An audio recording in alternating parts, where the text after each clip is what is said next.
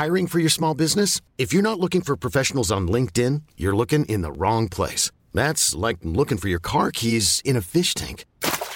LinkedIn helps you hire professionals you can't find anywhere else, even those who aren't actively searching for a new job but might be open to the perfect role. In a given month, over 70% of LinkedIn users don't even visit other leading job sites. So start looking in the right place. With LinkedIn, you can hire professionals like a professional. Post your free job on linkedin.com slash achieve today.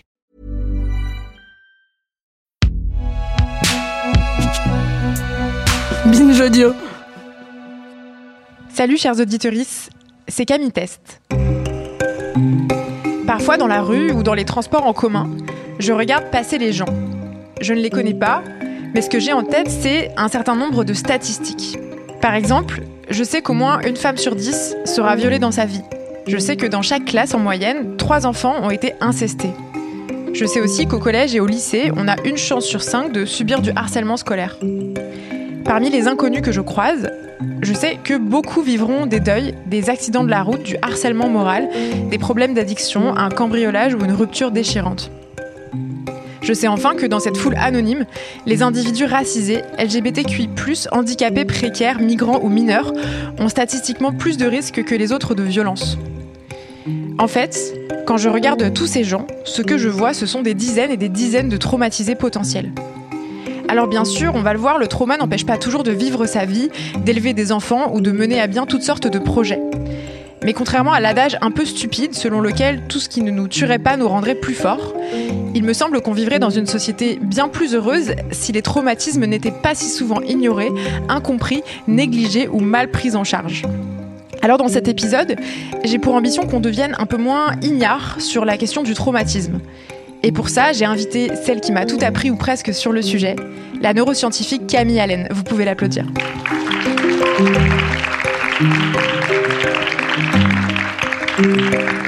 Bonsoir, merci de m'avoir invité Camille. Avec plaisir. Camille, tu es docteur en neurosciences, en sciences de la vie et de la santé.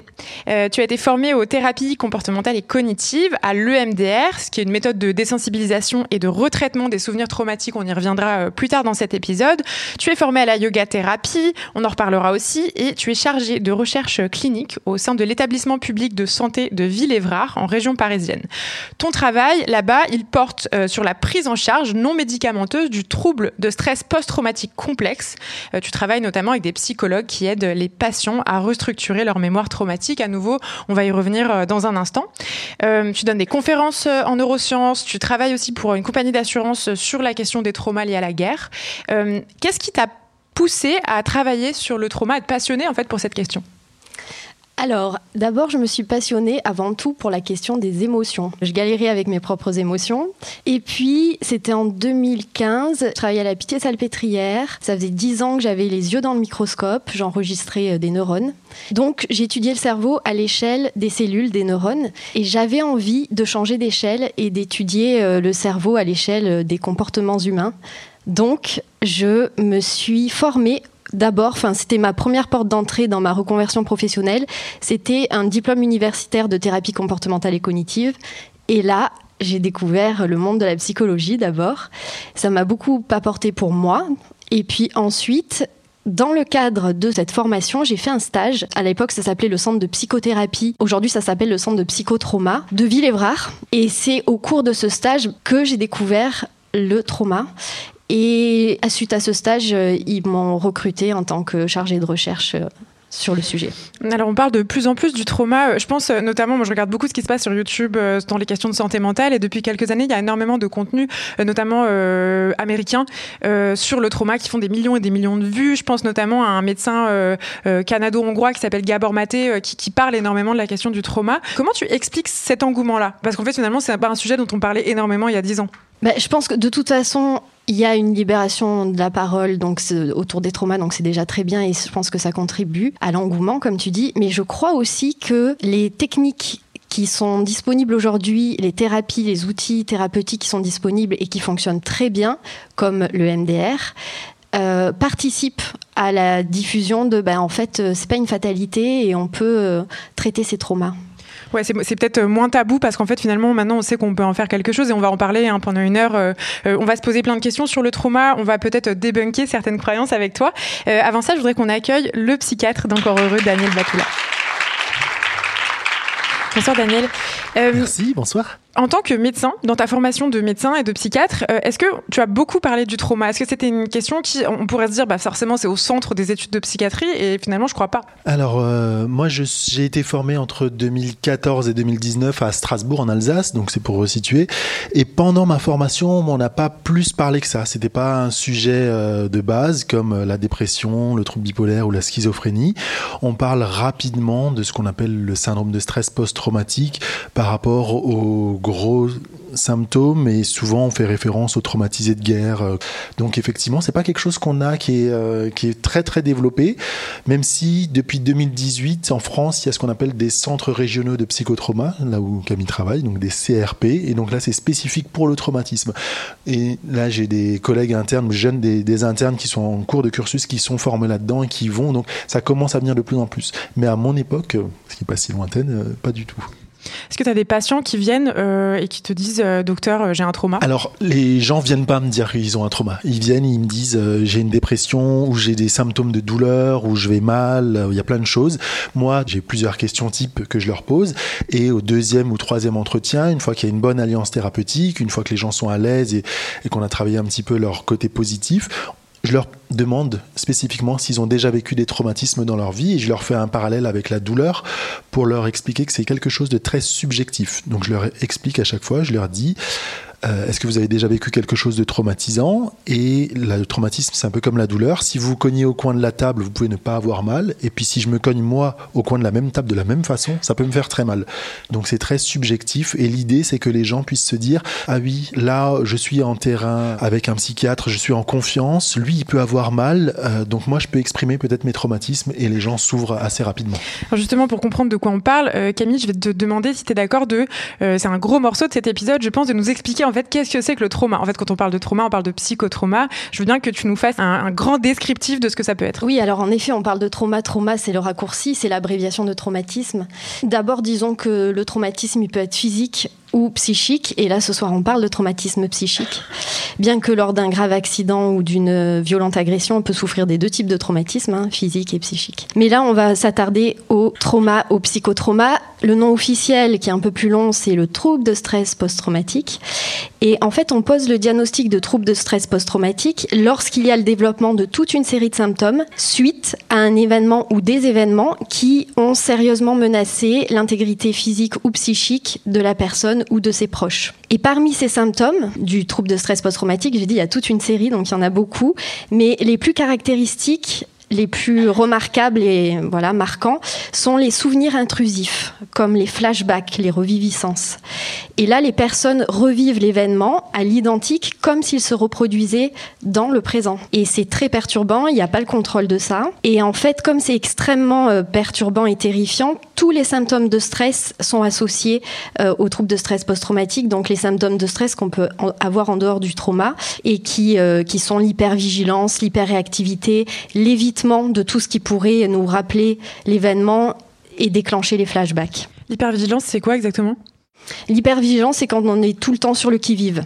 On se repose jamais, on a tout le temps l'impression qu'il va arriver une catastrophe. Voilà. Et l'hyperréactivité, elle se traduit de plein de manières. Soit euh, on, est, on, a les, on, a ce qu'on appelle la réaction de sursaut. Donc au moindre bruit, une porte qui claque, mais pas trop fort, on va sursauter. extrêmement. Euh, enfin voilà, tout ça, c'est très caractéristique d'un trouble de stress et en particulier, c'est là dans le trauma aussi, beaucoup.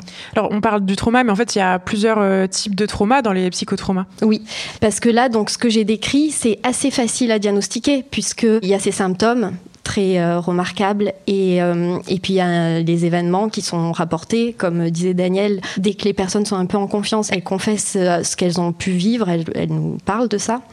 Donc ça c'est assez facile. Mais si je dis ça comme ça, ça veut dire que évidemment il y a une forme de trauma qui n'est pas facile à diagnostiquer. D'abord parce que tous ces symptômes caractéristiques peuvent ne pas être dominants, voire peuvent ne pas être présents du tout. Et ça s'appelle le trauma complexe. Cette forme de trauma, le trauma complexe, il survient surtout lorsque les victimes subissent des maltraitances pendant des années sans pouvoir y échapper. Et donc ça concerne évidemment les enfants qui subissent des maltraitances au sein de leur foyer. Alors euh, dans de telles conditions de, de vie, les enfants connaissent des moments de terreur et de détresse si intenses qu'un mécanisme d'autoprotection exceptionnel se déclenche dans leur cerveau. Et leur cerveau va se mettre à produire de très puissantes endorphines qui vont avoir pour effet d'anesthésier physiquement et émotionnellement l'enfant. Donc, grâce à ce système, transitoirement, temporairement, la douleur physique et morale est soulagée. Mais la conséquence, c'est qu'à l'âge adulte, il peut persister généralement un état d'anesthésie émotionnelle qui s'alterne avec des excès soit de colère, soit de panique et d'autres conséquences aussi euh, qui sont tout ce qui est euh, faible estime de soi, difficultés relationnelles, tous les troubles de stress en général qu'on a vus précédemment sont là aussi quand même, hein, des troubles. Puis j'ai pas dit aussi, mais dans toutes les formes de trauma, il y a des troubles de la concentration, euh, des troubles du sommeil, euh, des troubles de l'attention, voilà. Mais en tout cas, pour le, le trouble euh, complexe, il y a cette alternance entre accès de colère ou de panique et anesthésie émotionnelle. Et une dernière chose, c'est que ces puissantes endorphines elles ont empêché, soit partiellement, mais parfois totalement, la formation des souvenirs en lien avec les maltraitances. Donc les victimes ne peuvent parfois pas rapporter leur maltraitance. Donc entre l'absence de récit de maltraitance et l'absence des symptômes intrusifs, le diagnostic peut ne jamais être posé. Mais c'est vrai qu'on entend euh, souvent des gens qui disent bah moi j'ai pas de souvenir de mes 5 euh, ans à mes 12 ans par exemple, c'est des histoires qui malheureusement sont assez fréquentes. Euh. Voilà, donc s'il y a aucun souvenir de cette période de vie, c'est probablement parce qu'il y a eu des traumas et que c'est pas forcé mais c'est probable. Et, et qu'on soit clair, on parle évidemment de violences physiques mais c'est pas forcément des violences physiques, ça peut être aussi des négligences plus subtile, entre guillemets. Exactement. La conséquence de négligence, c'est du trauma complexe. C'est les symptômes du trauma complexe se retrouvent pour les négligences. Euh, aujourd'hui, on a tendance, euh, il me semble, à négliger un petit peu le trauma complexe. C'est-à-dire qu'on va beaucoup parler de euh, stress post-traumatique. On a évidemment fait, je sais pas, il y a plein de films sur, par exemple, les gens qui reviennent de, guerre ou de choses comme ça. Peut-être moins sur la question des traumas complexes. La plupart des gens connaissent moins ce sujet, je crois. Exactement. Puis, mais en, réalité, même la médecine, il est assez récent. Il a été introduit dans la classification internationale des maladies de l'OMS en 2019. Donc, c'est récent. On commence à comprendre ce trauma-là depuis très peu de temps. Est-ce que tu peux nous expliquer la différence entre euh, stress et traumatisme? Parce que finalement, dans ce que tu décris, on pourrait dire oui, c'est genre des gens très stressés, quoi. Oui, non. Alors la grande différence entre stress et trauma, c'est que dans le trauma, les situations que l'on est amené à vivre sont incompréhensibles, impensables, inimaginables, mais dans le premier sens de, ces termes. Et donc ça veut dire qu'en fait, il n'y a pas de réseau de neurones qui représente cette situation dans le cerveau des, des personnes qui vivent ça. Et en d'autres termes, si je parle pas de réseau de neurones, ça veut dire qu'il n'y a, a, pas de situation équivalente ou ressemblante stockée en mémoire dans le cerveau. Donc je comprends bien, on vit une situation et en fait ça nous rappelle rien de ce qu'on a vécu. Donc en fait on n'a pas la, le plan, la, la, carte, la map pour euh, savoir y réagir. Exactement. Et du coup une sorte de bug euh, se produit. Et, et c'est pas obligé que ce soit nous. Enfin pour, pour que pour pas être en trauma, il faut avoir en mémoire stocké en mémoire les situations, même si on les a pas forcément vécues nous-mêmes, mais on a entendu, on sait que ça existe, on l'a peut-être même vu en fiction. Mais le trauma survient quand, bah, je sais pas, il n'y a même pas de fiction qui décrit ce qu'on est en train de vivre. Donc c'est euh, une page blanche c'est intéressant ce que tu dis parce que ça veut dire que du coup, euh, le cinéma, euh, des livres, euh, des podcasts, évidemment, des, des, peuvent nous aider finalement, peuvent déjà nous donner des clés qui peuvent, lorsque nous arrive quelque chose Exactement. à nous, faire face. Exactement. C'est l'importance des témoignages. Donc quand les gens racontent des choses, ça permet d'imaginer ah ce genre de situation existe, on peut y faire face involontairement et ah comment est-ce que la personne, comment est-ce qu'on peut réagir? Si moi ça m'arrive, comment est-ce que je pourrais réagir? Ça c'est important justement pour développer la plasticité cérébrale et pour un petit peu réagir face à un traumatisme euh, Exactement. Non, j'allais dire c'est intéressant parce que c'est euh, ça permet, je trouve, de dépasser un peu cette idée morale de oui, bien sûr qu'il faut écouter la parole des victimes, des premiers concernés, euh, mais c'est en fait aussi, je trouve ça chouette de se le rappeler parce que en fait ça peut donner des clés à tout le monde et des clés de survie en réalité exactement, à tout le monde. Exactement, parce que si je continue à expliquer le mécanisme, ce qui ce qui se passe, c'est que en temps normal, dans une situation stressante mais non traumatique, c'est ce qu'on a en mémoire donc qui va permettre de réguler à la baisse notre réponse au stress. Parce que ce qu'on a en mémoire nous permet de comprendre la situation et de savoir à peu près quoi faire, au moins à peu près quoi faire. Dans une situation traumatique, il n'y a pas cette mémoire, donc on est en état de sidération, d'incompréhension, de figement comportemental, c'est-à-dire qu'on ne sait pas quoi faire, on n'a aucune idée de ce qui nous arrive, et donc la réponse au stress ne va pas être euh, régulée. Elle va rester extrêmement élevée. Et ça, c'est là où ça commence à être embêtant. Ça va empêcher, et dans les jours qui suivent, la formation de la mémoire, ce qu'on appelle la mémoire épisodique de l'événement, ne va pas être euh, construite, se former. Et la mémoire épisodique, c'est celle qui intègre tous les éléments spatio-temporels de la situation. Ça s'est passé là-bas, ça s'est passé dans tel contexte, et ça s'est passé à tel moment qui maintenant appartient au passé normalement. Mais comme cette mémoire, elle ne se forme pas pendant le trauma, alors il n'y a pas de notion de passé la mémoire qui nous permet de savoir que ça s'est passé dans le passé n'a pas pu se former. Tout le fait que la personne revit euh, constamment. Exactement. Euh. Il n'y a que la mémoire émotionnelle qui, elle, s'est formée directement tout de suite pendant l'événement. Et elle s'est euh, bien formée et bien consolidée instantanément. Et elle, elle est dépourvue des aspects spatio-temporels. Donc c'est pour ça que quand elle se réactive, eh bien, elle nous redonne à vivre l'événement comme s'il se produisait ici et maintenant. Pour euh, reprendre ce que tu as expliqué euh, en termes moins scientifiques, souvent j'explique aux gens, les souvenirs c'est une bibliothèque avec des livres dedans et normalement on les prend et on arrive à les ranger donc on peut y accéder facilement, il suffit qu'on les cherche et on sait comment est-ce qu'ils sont classés. Et quand il y a un événement traumatisant qui se passe, le livre on n'a pas réussi à le ranger, il est tombé par terre et on glisse des fois dessus ou il nous revient sans qu'on ait choisi d'ouvrir ce livre et de le lire à cette page-là.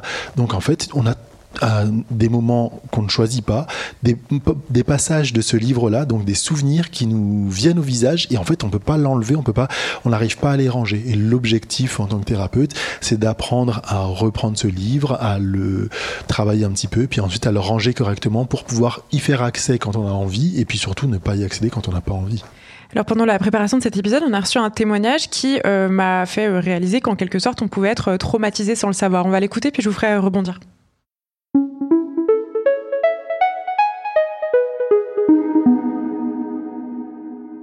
Pendant longtemps, j'étais à mille lieues d'imaginer que j'étais quelqu'un de traumatisé.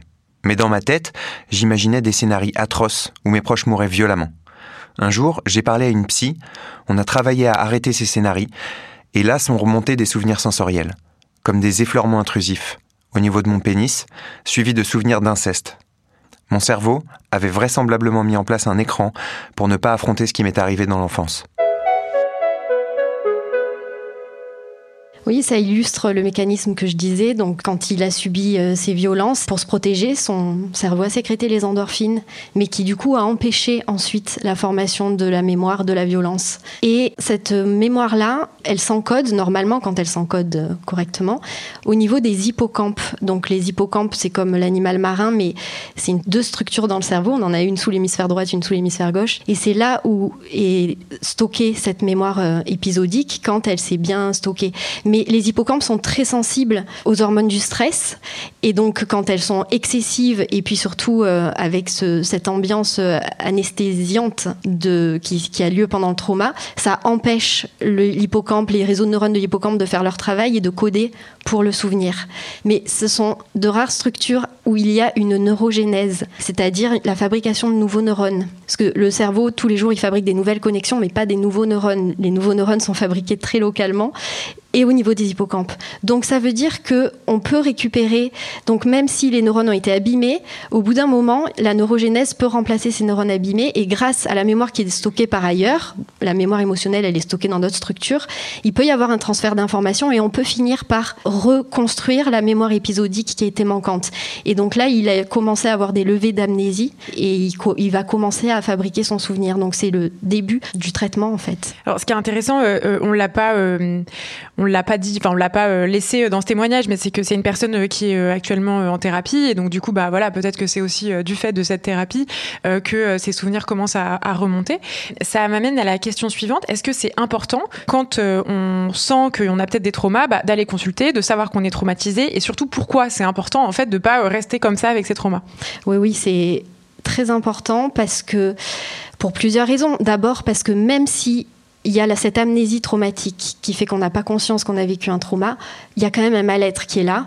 Et il y a, c'est du coup le trauma complexe. Hein. J'ai peut-être pas dit, mais dans le trauma complexe, si je l'ai dit quelque part, il y a cette amnésie très forte Mais il y a d'autres symptômes et des symptômes embêtants. L'anesthésie émotionnelle qui s'alterne avec les accès de colère, c'est dur à vivre. Pour soi et pour les autres. Exactement. En réalité, ce qui va dans le sens de dire, euh, il me semble, une personne traumatisée est souvent aussi potentiellement un élément euh, compliqué pour ses proches. On sait par exemple, selon l'OMS, que euh, une personne qui a vécu des violences dans l'enfance a beaucoup plus de chances de les transmettre à ses propres enfants. Exactement. Parce que justement, ces accès de colère, ils peuvent avoir, ils impactent l'entourage, ils peuvent avoir lieu sur l'entourage. Donc, notamment les enfants. Donc pour éviter de reproduire ce qu'on a vécu, mieux vaut euh, traiter ces traumas. Et puis, de toute façon, cette amnésie traumatique, c'est une bombe à retardement parce que quand il y a une levée d'amnésie, alors il y a tous les symptômes intrusifs avec les flashbacks qui reviennent et qui peuvent être complètement terrifiants et mettre en détresse la personne. Donc mieux vaut anticiper, euh, vérifier, traiter que avoir une levée spontanée d'amnésie et se prendre tous les symptômes intrusifs euh, sans crier gare. Donc ça, ça veut dire quoi? Ça veut dire euh, si vous sentez qu'il y a des choses qui sont en train d'émerger, allez consulter plutôt que à la moitié de vos vacances, il se passe un truc complètement dingue parce que vous n'avez pas anticipé, si évidemment ça doit être extrêmement compliqué dans ces cas-là de se dire ok, je vais aller consulter.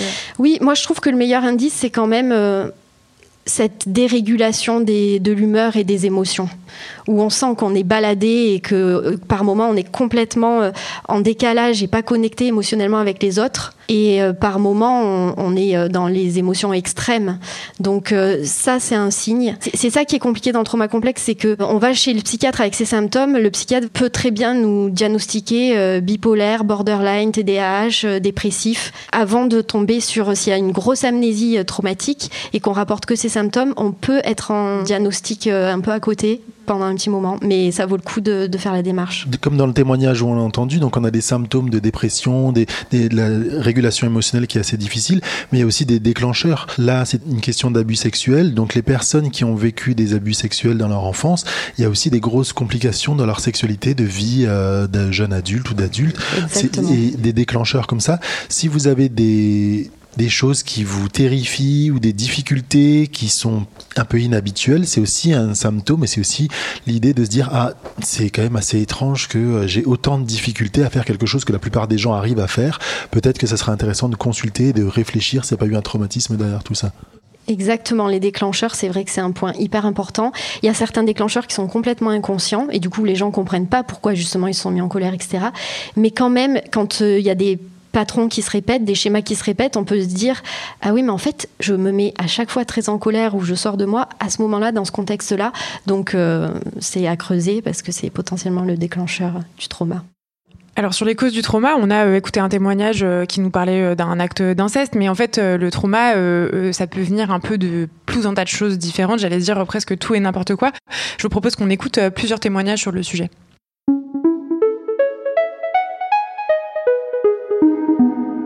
Suite à une agression en ville, j'ai été traumatisée et je le suis encore aujourd'hui. J'ai tout simplement peur de sortir seule de chez moi. Entre l'âge de 12 ans et l'âge de 20 ans, ma mère a traversé une grande phase de précarité. J'ai dû le cacher à mon père car je voulais encore moins aller vivre chez lui, où je me sentais pas en sécurité émotionnellement. J'ai mis longtemps à comprendre que la précarité, couplée au mensonge et à la solitude qu'elle implique, m'avait profondément traumatisée. Est-ce que ces témoignages disent que en réalité tout est potentiellement traumatique?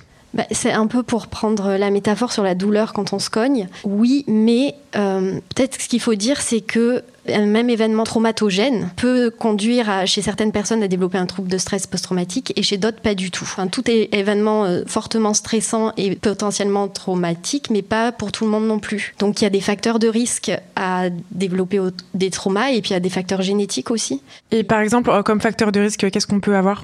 Ben justement, les antécédents traumatiques. Par exemple, la personne qui dit qu'elle s'est faite agresser dans la rue et que depuis elle a développé les troubles de stress post-traumatique, peut-être que cette personne a vécu des traumas dans l'enfance, mais dont elle pense pas. Ou... Et c'est pour ça que ben, un événement à l'âge adulte va déclencher les troubles de stress post-traumatique. Avec une autre enfance, le même événement n'aurait peut-être pas déclenché les troubles de stress post-traumatique. Est-ce que ça veut dire que du coup on peut euh, se prémunir des traumas, faire euh, tout un tas de choses, mettre en place tout un tas de choses pour, euh, s'il nous arrive quelque chose, être le moins traumatisé possible, ou ça fonctionne pas comme ça? Non, ça fonctionne pas vraiment comme ça. Ce qu'il faut faire, c'est faire attention à l'enfance, en fait, parce que là, c'est la, quand même la clé.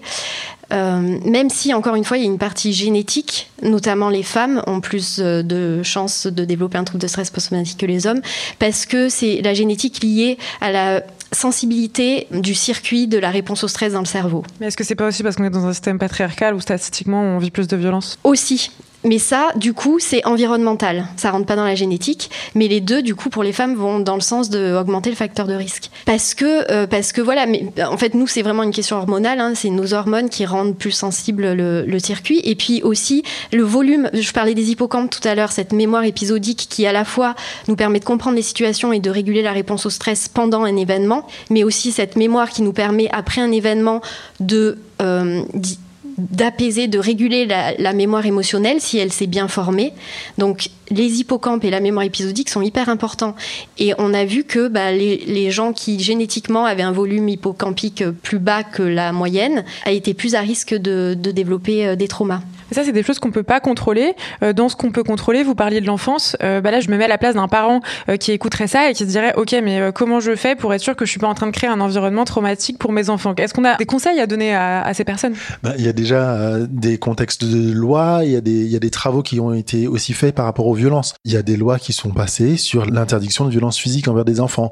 Il y a eu des levées de boucliers par rapport à ça. Il y a des pays, par exemple comme la Suède, où la fessée est interdite depuis longtemps. En France, c'était plus compliqué. Ça reste une violence physique. C'est quelque chose, même si ça peut paraître anodin pour certains parents ou certaines personnes, ça reste un, événement qui peut, même s'il arrive qu'une fois, ça peut être traumatisant, mais euh, en général, c'est parce que ça arrive régulièrement, ou ça arrive de façon assez régulière, ça fait un trauma et ça fait ce qu'on appelle un trauma complexe parce que l'enfant va intégrer ça comme une situation assez banale. J'ai une patiente euh, la semaine dernière qui me dit mais j'ai pas pas vécu de traumatisme, mais mes parents ils avaient tendance un peu à me dénigrer, et puis bon des fois j'avais des claques un peu, mais je, comprenais pas toujours pourquoi est-ce que ça arrivait. Et puis bon euh, au final maintenant j'ai un peu peur, je suis un peu en hyper vigilance tout le temps. Bah oui parce qu'en fait quand vous étiez enfant vous étiez déjà en hyper vigilance parce que vous saviez pas ce qui allait se passer, vous saviez pas si vous alliez avoir une claque ou pas, euh, et donc ça crée quelque chose. Donc cette question par rapport aux violences, on peut déjà se dire, ok, la violence physique, c'est euh, une des premières choses à éviter.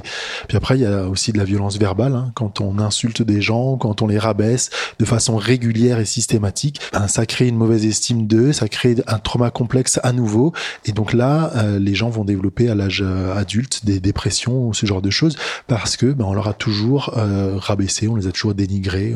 On peut parler d'autres types de violences qui, ont l'air plus graves ou qui vont plus marquer hein, si on vous enferme dehors, si on vous prive de nourriture et ainsi, de suite.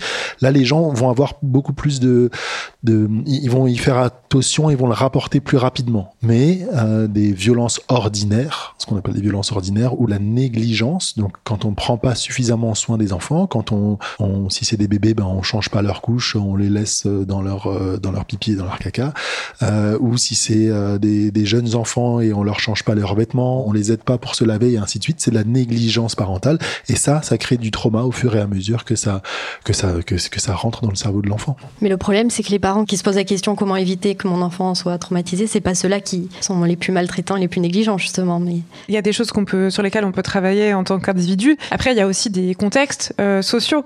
Euh, on sait par exemple que euh, des personnes en situation de précarité, ou des femmes, ou des personnes racisées, des personnes minorisées, sont statistiquement ont plus de trauma. vous pouvez pas décider de sortir de la précarité comme ça pour éviter le trauma en réalité. Oui, mais après, c'est pas non plus une fatalité. C'est pas parce qu'on est précaire que on grandit dans un environnement traumatisant. Hein. C'est pas la pauvreté qui est traumatisante. C'est-à-dire, c'est important de le, rappeler aussi que en fait, c'est c'est comme d'autres sujets, les violences, l'inceste, l'alcoolisme, etc. C'est tous les milieux sont touchés, évidemment. Tout à fait. Et plus on est sujet à des discriminations, à du harcèlement, parce qu'une discrimination, ça entraîne du harcèlement. Si vous êtes le seul petit enfant à avoir des lunettes dans une classe, bon ben en général, vous allez avoir des surnoms, des choses qui vont revenir et ça peut être quotidien. Si vous êtes euh, le seul petit enfant à pas avoir des vêtements de marque dans un endroit où il y a que des enfants qui ont des vêtements de marque, ben, ça va au fur et à mesure, ça peut déclencher quelque chose, ça peut provoquer quelque chose. Donc effectivement, le, le contexte dans lequel on vit sociétal peut entraîner aussi des traumas complexes. Donc c'est aussi important de, de s'en rendre compte et de voir dans quel environnement on a grandi. C'est intéressant ce que tu dis sur les vêtements de marque parce que euh, pour moi ça dit quelque chose de plus général qui est euh, la question de la hiérarchie en fait. dès lors qu'on est dans une société verticale où on se hiérarchise, notamment par rapport à je sais pas l'argent, les marques, euh, etc., bah, on, crée potentiellement euh, des trous. Non, mais moi, je, fais l'avocat du diable, mais c'est pas parce qu'on n'a pas de vêtements marques et qu'on en souffre à l'école qu'on va forcément développer un trauma. Ça dépend aussi de l'ambiance qu'il y a à la maison et de ce qu'en disent les parents et de comment les parents accompagnent l'enfant face à cette euh, différence qu'ils peuvent vivre. aussi. Alors dès lors qu'on a euh, admis, euh, par exemple, l'existence d'un trauma euh, dans sa vie, se pose la question de bah, qu'est-ce qu'on en fait? On l'a évoqué un petit peu, on va continuer juste après.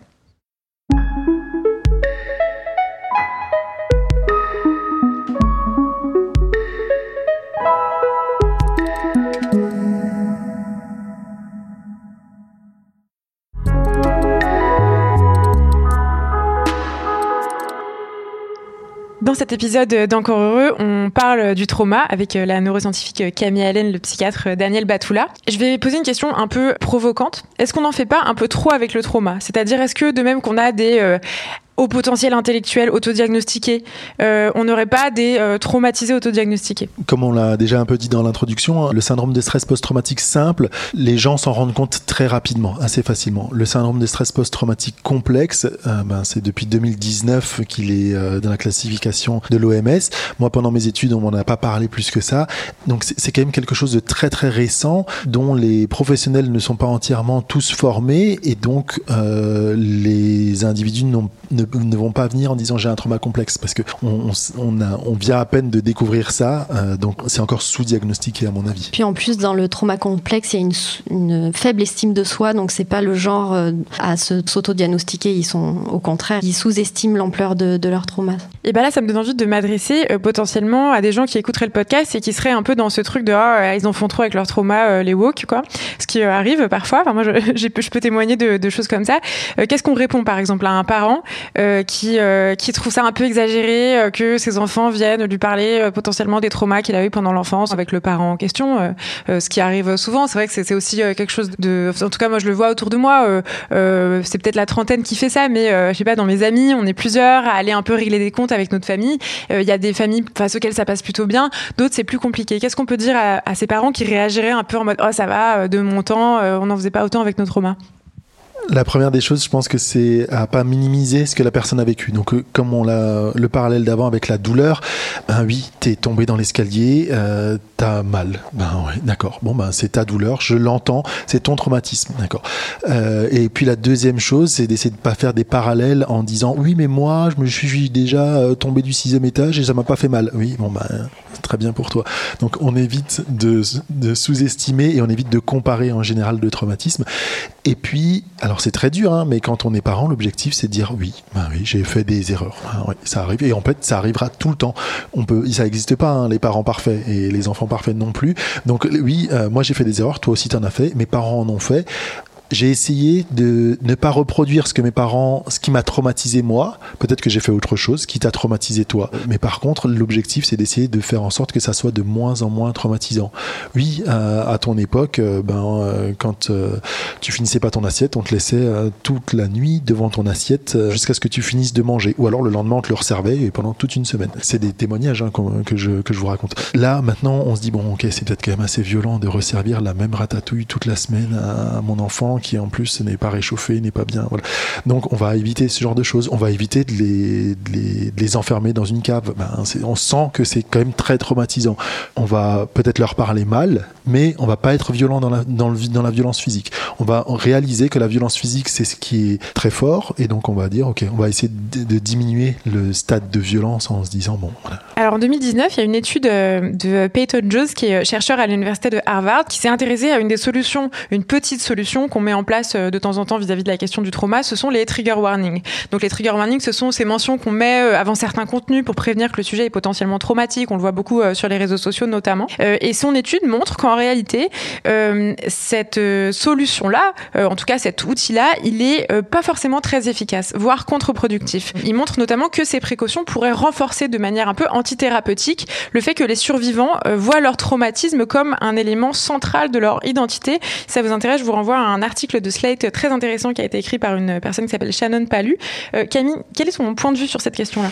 J'ai un point de vue sur cette question-là un peu plus général. De manière générale, je trouve que c'est vrai qu'il faut faire attention de pas condamner trop fort ou de pas euh, sans arrêt rappeler que euh, ceci est traumatisant, etc. Parce que ça peut être choquant pour les victimes, en fait, exactement. Moi, j'ai le cas de plusieurs patientes qui m'ont confié avoir développé tous les symptômes de leur trouble de stress post-traumatique quand elles ont réalisé que la société condamnait ce qu'elles avaient vécu et ce qu'elles avaient subi de la part de leurs proches. Donc ça a été l'élément déclencheur. Et à chaque fois que la société condamne ou que ça fait les infos, enfin à chaque fois qu'on en reparle, ça les remet dedans très fort et, euh, c'est antithérapeutique parce que même euh, ça nous fait régresser nous dans le processus thérapeutique. Donc euh, c'est attention à ça. C'est à double tranchant parce qu'il faut condamner absolument et en même temps condamner peut mettre en détresse les victimes. Donc euh, j'ai pas trop de solutions, mais je peux que constater. On, en parlait avant l'épisode et euh, pour moi, c'était quand même assez important de prévenir les gens du contenu qu'ils vont voir, que ça va être potentiellement violent ou potentiellement traumatisant. On va parler d'agression sexuelle dans cet épisode-là. Si vous avez vécu des choses comme ça et que vous n'êtes pas du tout à l'aise avec ça, ben, essayez de ne pas l'écouter. Euh, je vais vous raconter la fin du livre. Si vous voulez pas le savoir, ben, passez cinq minutes. Donc, c'est pour prévenir un petit peu. Et en discutant tout à l'heure avec les deux Camille, euh, on s'est dit que le fait aussi peut-être de euh, surprévenir les gens, ça pouvait les bloquer parfois dans le statut de victime. Quand euh, on a vécu quelque chose de très difficile, euh, on passe dans un stade de victime parce qu'on se rend compte que ce qu'on a vécu c'était euh, pas normal, et qu'on doit avoir une réparation par rapport à ça. Mais rester dans un statut de victime tout le temps, ça ne fonctionne pas, ça nous paralyse. Il y a un moment donné où il faut réussir à sortir de ça. Il y a une réparation qui peut être faite par de la société, par des condamnations, par de la discussion, par plein de choses. Et une fois qu'on arrive à réparer ça, on sort de ce stade de victime-là et ensuite on reprend une vie plus habituelle et on arrive à avoir des, moins de symptômes et à avoir plus de choses et moins de dépression. Alors justement, euh, ce que montre aussi cet article sur les trigger warnings que je citais à l'instant, c'est que euh, finalement, si le contournement euh, marche pas forcément, ou en tout cas est totalement imparfait, évidemment, qu'on peut pas, enfin, on peut pas faire en sorte que les gens vivent dans un monde où il n'y a plus rien qui les réactiverait dans leur trauma. ce qui fonctionne, bah, évidemment, ça paraît assez logique, hein, c'est un accompagnement thérapeutique pertinent, efficace, conséquent. Et justement, en France, est-ce que on est en mesure de fournir un accompagnement correct? On va se poser la question juste après ce témoignage.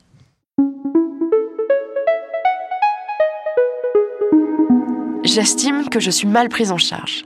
Je suis suivie en centre médico-psychologique par une infirmière référente et une psychiatre. Les rendez-vous sont très très éloignés les uns des autres, et je n'ai pas d'autres soins. C'est mon copain et mes amis qui complètent ce suivi comme ils le peuvent. Alors on l'a évoqué hein, notamment dans un autre épisode, il me semble l'épisode sur la dépression qu'on avait fait. Euh, en fait, l'accès aux soins thérapeutiques, l'accès à des psychiatres ou à des psychologues ou à d'autres accompagnements thérapeutiques n'est pas forcément euh, bien réparti en France, Camille. Oui, oui, c'est très représentatif de la situation qui est que dans les structures publiques, euh, il y a plus de demandes que de thérapeutes disponibles. Il y a des listes d'attente terribles. Après, il y a beaucoup de thérapeutes qui travaillent, qui sont formés au trauma, qui travaillent en libéral, mais là, c'est un gros budget pour se faire accompagner. Donc c'est un problème. Et euh, comme on l'a dit encore une fois, hein, le syndrome de stress post-traumatique complexe, c'est quand même très récent, même pour les thérapeutes. Et donc, euh, s'ils n'ont pas eu le temps de se former, ou s'ils sont peut-être un peu moins intéressés par cette question-là, plutôt que par euh, le spectre 32 de la schizophrénie, ils vont aussi pouvoir. des fois, ils sont en difficulté parce qu'ils se disent bon ben, qu'est-ce qu'il faut que je choisisse comme formation et ainsi de suite. Mais oui, c'est aussi bien l'accès aux soins que parfois les praticiens qui sont pas formés. Et il y a aussi une difficulté, hein, c'est que quand on est praticien et qu'on n'est pas formé, c'est aussi très difficile de dire bah, en fait, je ne peux pas vous aider moi, je vous conseille d'aller voir quelqu'un d'autre. C'est très difficile pour des médecins en général de dire qu'ils ne savent pas. Et euh, parce qu'on est, on est éduqué à ça, on est éduqué à savoir, on est éduqué à ce que le patient vienne nous voir, on répond à la question, on sait.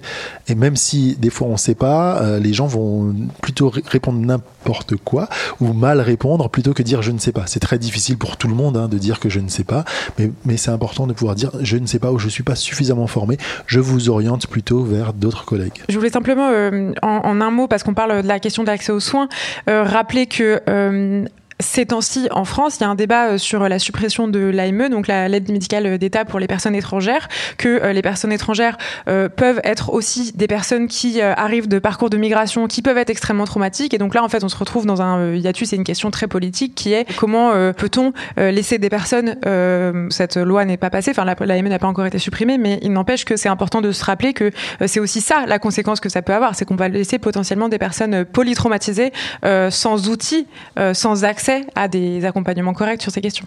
Camille Allen, euh, toi, tu euh, travailles avec le yoga et le MDR, euh, et c'est une méthode d'accompagnement du trauma qui a fait ses preuves. Est-ce que tu veux bien nous expliquer comment ça fonctionne? Pourquoi le yoga? Pourquoi le MDR alors, les deux sont complémentaires. Avec l'EMDR, donc EMDR, on n'a pas encore dit ce que ça voulait dire. Hein. Eye Movement Desensitization and, and Reprocessing, ce qui veut dire en français désensibilisation et retraitement du souvenir traumatique par le mouvement des yeux.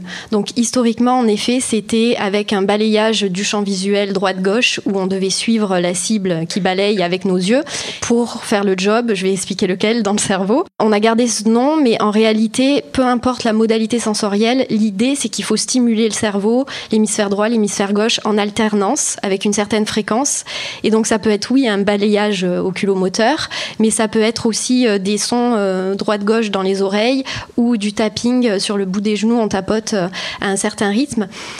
Et on fait ça quand et pourquoi? On fait ça avec la consigne que la personne démarre avec le, souvenir traumatique et euh, on stimule comme ça bilatéralement le cerveau. Et si on a la bonne fréquence, c'est assez rapide.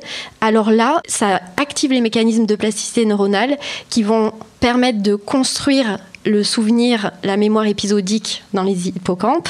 Et ensuite, simultanément, dès que ça s'est fait, ça affaiblit la mémoire émotionnelle, en tout cas de la charge émotionnelle. Le trauma est un souvenir, certes un mauvais souvenir, mais il n'est plus aussi vivace et il est dans la mémoire autobiographique épisodique. Est-ce que de façon un peu simplifiée, on peut dire que le MDR permet de, en gros de faire sauter euh, le souvenir du trauma de, la mémoire émotionnelle qui nous fait beaucoup réagir à la mémoire biographique qui, où on est un peu plus neutre vis-à-vis d'elle? Alors, ça ne le fait pas sauter. Il restera en mémoire mémoire émotionnelle, mais en tout cas, il sera lui aussi, enfin la mémoire émotionnelle, c'est comme si quand on va y repenser, on aura une émotion, mais elle sera plus du tout extrême, ce sera plus des reviviscences, ça sera énormément atténué. Ça sera juste euh, voilà la couleur euh, associée à ce souvenir, la couleur émotionnelle, mais ce sera plus extrême grâce à la mémoire épisodique. Alors justement, avant d'en arriver là, en fait, on pourrait se dire bon bah super, on prend une personne qui a un trauma, puis on lui fait le MDR et en quatre jours c'est fini. En réalité, pour arriver à être capable euh, de faire de l'EMDR, c'est pas si simple. Alors, tu utilises d'autres pratiques pour y arriver. Est-ce que tu peux nous expliquer? Pour le trauma complexe, se confronter aux souvenirs traumatiques, c'est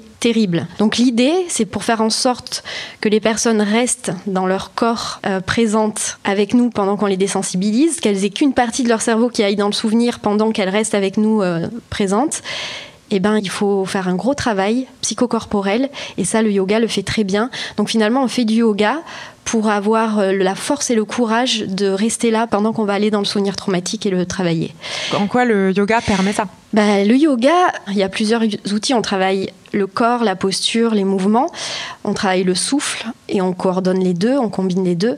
Et puis il y a une posture mentale aussi. On travaille euh, où poser son attention, comment la poser. Et c'est tout ça qui fait le travail, mais on peut un peu décortiquer.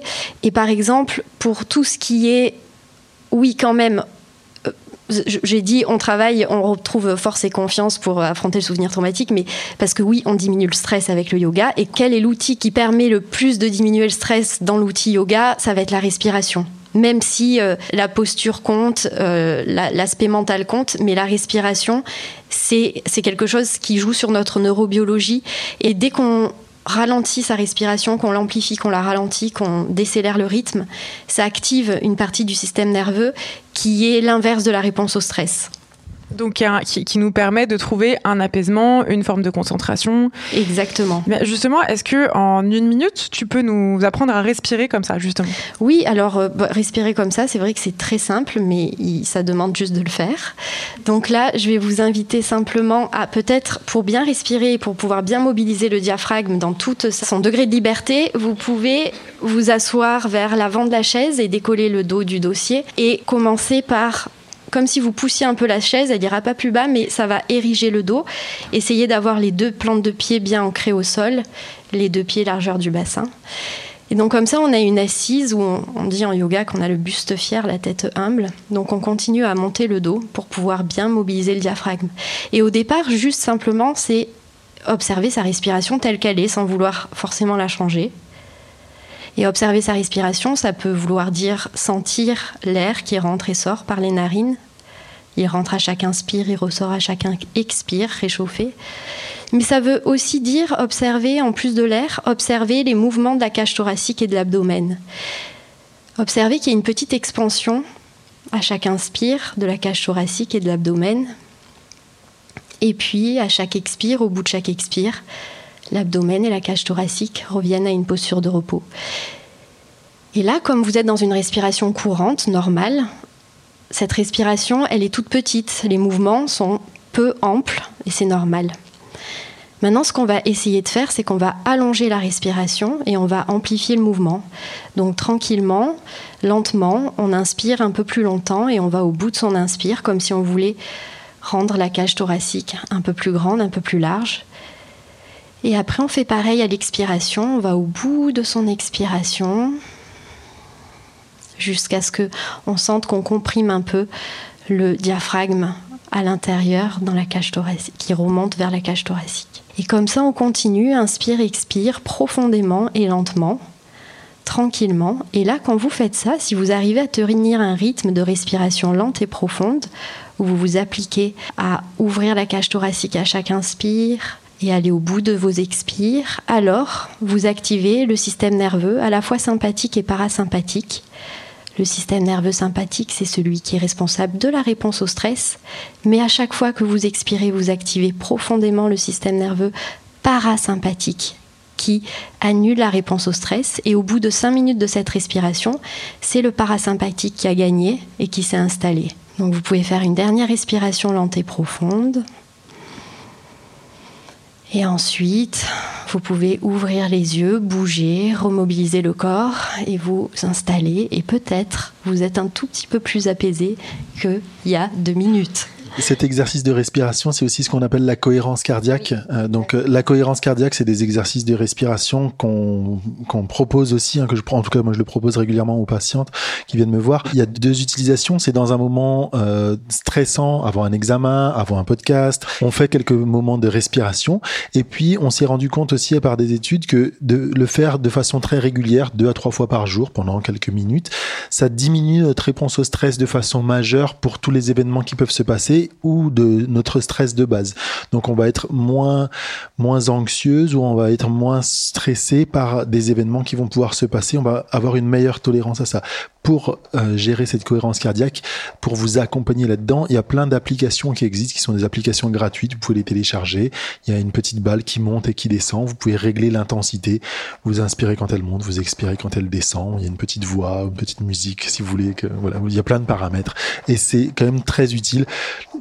et très aidant. Et ça, ça permet en fait d'avoir euh, une, une Camille dans sa poche qui nous propose l'exercice.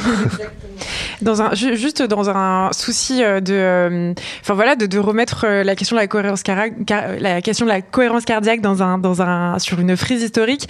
Euh, c'est en fait euh, totalement issu du yoga, des pratiques qu'on appelle de pranayama.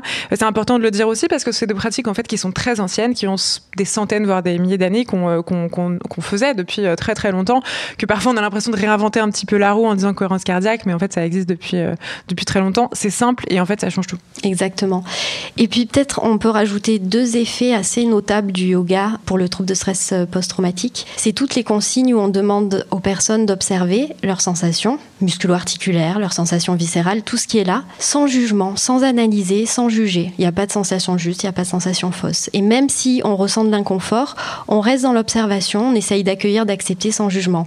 Et ça, pour les traumatisés complexes, c'est énorme. Les patients en général n'avaient jamais envisagé de s'observer autrement que euh, en se critiquant le corps est soit euh, oublié, soit vécu comme douloureux.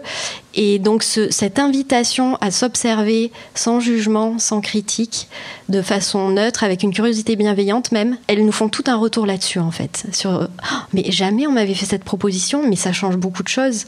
Et après elles le généralisent, même dans leur vie quotidienne, même lors des parfois certains échanges interpersonnels pas agréables. Elles se placent en observatrice, elles regardent ce que ça leur fait et elles acceptent l'inconfort, même si euh, euh, c'est inconfortable justement. Donc voilà. Et le deuxième et dernier, c'est lié à un phénomène qui est décrit en neurosciences qui s'appelle la cognition incarnée, c'est-à-dire que notre système cognitif est indissociable du corps. Et euh, aussi, la plupart du temps, c'est notre état mental et nos émotions qui vont impacter comment on se tient et notre posture. Donc, euh, si on a peur, on va se recroqueviller. Euh, mais il faut savoir que si, à la place de se recroqueviller, on se redresse, et en yoga, on travaille énormément le redressement de l'axe tête-cou-tronc, alors ça va envoyer, le corps va envoyer des signaux jusqu'au cerveau de redressement. Et cette histoire de prendre le buste fier, ça va permettre de se sentir confiante fière et ça va restaurer la, confiance en soi. Donc euh, c'est pas du tout négligeable l'effet de la posture sur l'état mental et les émotions. C'est ce qu'on appelle la cognition incarnée. Sur la question justement de l'utilisation du corps euh, pour euh, affronter les traumas, je, vous renverrai à un livre que tu connais très bien, Camille, hein, qui est un livre qui s'appelle Le corps n'oublie rien, d'un auteur qui s'appelle Bessel van der Kolk, qui euh, lui étudie le yoga, mais aussi tout un tas d'autres pratiques corporelles, je pense, ou psychocorporelles, les percussions, la danse, le théâtre, et de choses aussi traditionnelles qu'on utilise dans plein de pays dans le monde, et en fait qui sont des pratiques qui euh, ont fait leurs preuves, ou en tout cas qui sont euh, des pistes très très intéressantes et qui sont aussi un clin d'œil à euh, ceux et celles qui pensent que finalement tout se passe dans la tête. En réalité, le, corps est très utile et repasser par le corps peut être très utile pour appréhender ce genre de choses. Exactement. Ne plus avoir peur de ses sensations corporelles et se réconcilier avec le corps, c'est fondamental avant de travailler les souvenirs traumatiques on, voit que si les souvenirs traumatiques ne sont pas correctement enregistrés, c'est le corps qui va s'exprimer. On va, on va exprimer des douleurs, on va exprimer des, des, impotences fonctionnelles, on va avoir du mal à faire certains gestes, ou on, va avoir des mal au dos, on en a plein le dos, on a, il y a plein d'expressions comme ça dans le langage français qui, qui expriment qu'en fait le corps, euh, si vous n'arrivez pas à résoudre quelque chose euh, qui vous a marqué psychologiquement, c'est le corps qui va s'exprimer et reprendre un petit peu confiance en son corps, ça permet aussi de pouvoir traverser tout ça et de, de réexprimer. Alors pour terminer euh, cet échange, j'ai euh, demandé à une personne que je connais euh, qui a un parcours traumatique des pistes de comportement à avoir ou non avec une personne traumatisée, parce que finalement c'est souvent aux personnes concernées qu'on peut demander ce genre de choses. et j'avais envie de vous les partager parce que j'ai aussi envie qu'on reparte de là avec un peu des, des, des, pistes de comportement ou des choses où on sait que voilà, si on veut être de bons alliés pour les personnes qui ont été confrontées à des traumas, bah autant savoir un peu concrètement quoi faire. Je vous les partage, vous en rajoutez si vous voulez, vous me corrigez si vous n'êtes pas d'accord On va voir ce que vous en dites. Évitez les conseils non sollicités. Fais ci ou ça, surtout si on n'y connaît rien. Euh, demandez le consentement. Euh, même dans des situations qui n'ont pas de rapport avec le trauma initial, et notamment sur la question du toucher. Ne pas imposer des contenus, films, livres, discussions détaillées qui ressemblent au trauma de la personne. Encore faut-il savoir qu'il y en a un, évidemment. On l'a dit un peu tout à l'heure aussi, mais ne pas minimiser le ressenti, euh, c'est-à-dire ne pas dire par exemple ne te mets pas dans cet état, ça va, il se passe rien. ne pas forcer la personne à raconter ce qui lui est arrivé.